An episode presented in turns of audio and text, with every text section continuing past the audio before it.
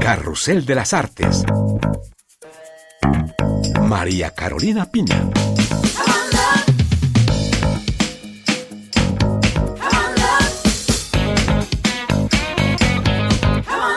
Un gusto saludarles desde Perpiñán en la Cataluña francesa. Carrusel de las Artes se encuentra en esta ocasión en el festival de fotoperiodismo más importante del mundo. El Festival Visa pour l'Image dedicó una de sus muestras a la crisis en la región del Darién. Conoceremos a Federico Ríos Escobar, quien plasmó en sus fotos el periplo de miles de migrantes. Este fotoreportaje fue distinguido con el premio Visa de Oro Humanitario del Comité Internacional de la Cruz Roja. Por primera vez en su historia, Perpiñán acoge una exposición de fotos anónimas. Revueltas en Irán es un testimonio directo del clamor popular tras la muerte de la joven Masa Amini en 2022. La delicada convivencia entre humanos y elefantes en Asia es objeto de una muestra monumental. Conversaremos con su autor, el sudafricano Brent Stirton. Y daremos una vuelta por las concurridas proyecciones fotográficas nocturnas en Perpiñán, una cita al aire libre y en pantalla grande con la realidad y complejidades de nuestro planeta.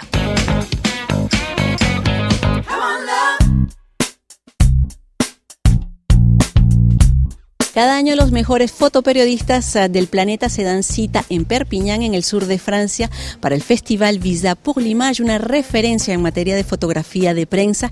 Este año se presentan 24 exposiciones sobre los acontecimientos y situaciones urgentes en el mundo y una de ellas se centra en un drama humanitario en América Latina. Vamos a conocer ya mismo al autor de estas fotografías que le dieron la vuelta al mundo.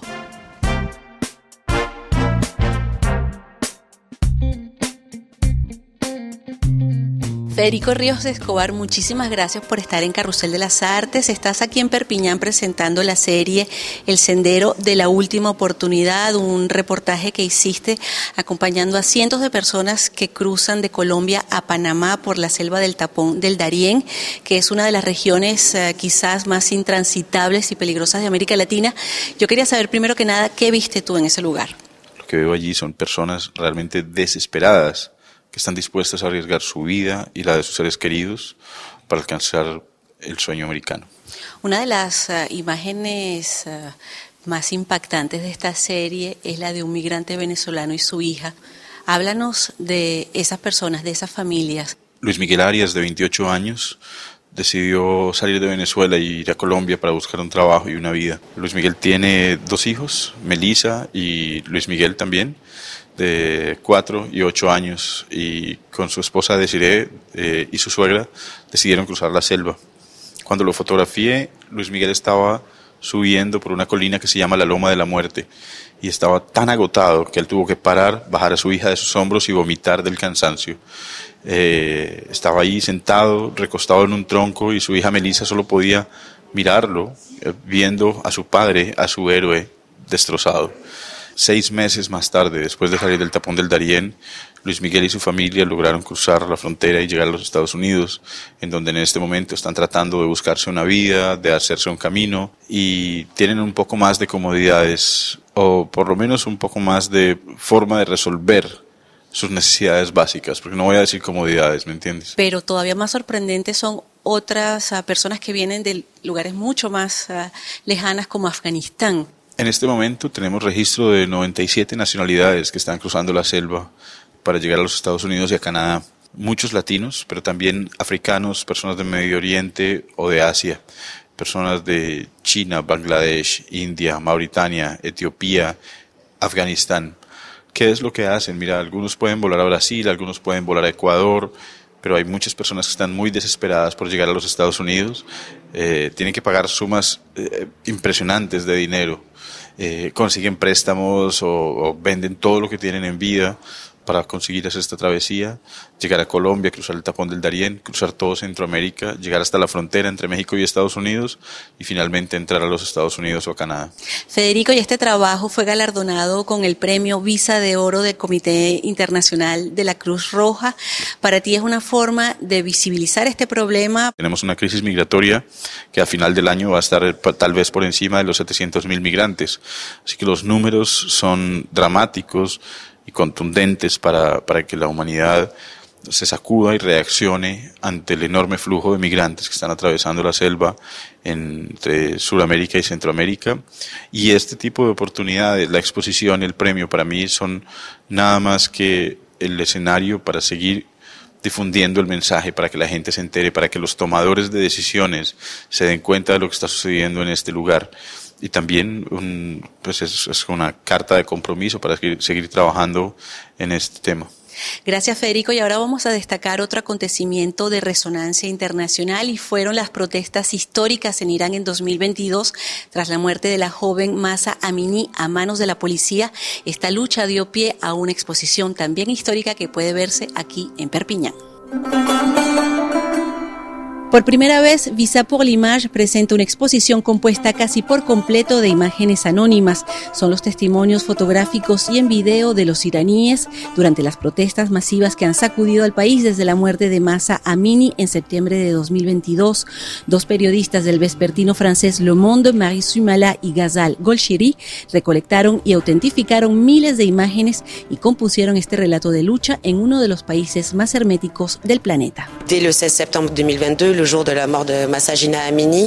la muerte de Mahsa Amini, el 16 de septiembre, la represión en Irán era visible en las redes sociales, pero no en las agencias nacionales ni internacionales de noticias. Ningún periodista internacional obtuvo una visa para cubrir las protestas. Así que nos dimos a la tarea de investigar esas fotos anónimas y autentificarlas para luego publicarlas.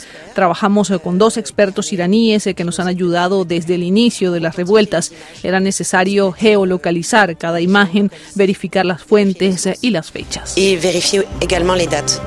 La exposición presentada en Perpiñán documenta desde la muerte de Massa Amini en un hospital, el levantamiento popular y la masa de almas que participó a 40 días de su fallecimiento en el rito fúnebre musulmán, una protesta que sorprendió al mundo e incluso a Ghazal Golshiri, la co-curadora de la muestra.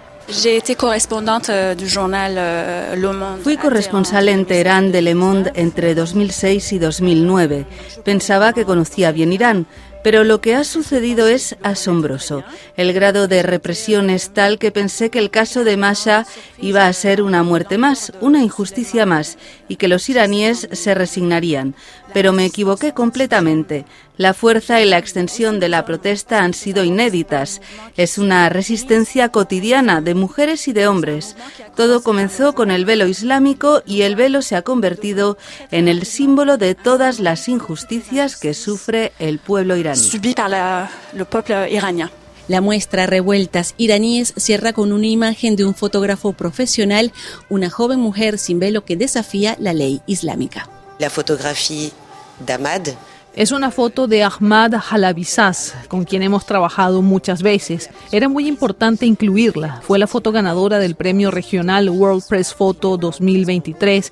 Es un mensaje contundente a la comunidad de fotoperiodistas y era importante que estuviera aquí. De la voir dans l'exposition.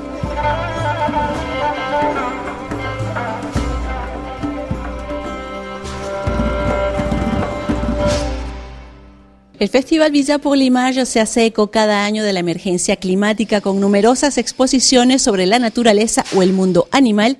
Este año la delicada convivencia entre humanos y elefantes de Asia es objeto de una exposición aquí en Perpiñán. En muchos países de Asia el elefante es un animal venerado que participa en ritos sagrados, pero el rápido crecimiento en países como India está provocando tensiones entre humanos y paquidermos, es lo que pone de relieve el fotoreportaje del sudafricano Brent Stirton. En el continente asiático el 60% de los elefantes vive en los parques nacionales, lo que implica un mayor contacto con las poblaciones locales. Estas regiones están pobladas por agricultores en un continente con un crecimiento y desarrollo desmesurados. Los elefantes se ven afectados por la actividad humana, cada vez hay menos espacio para los elefantes. Su hábitat natural ha ido mermando, privándolos de sus fuentes de alimentación, agua, etc. Todo esto en pro del desarrollo, pero sin tomar en cuenta la preservación del medio ambiente.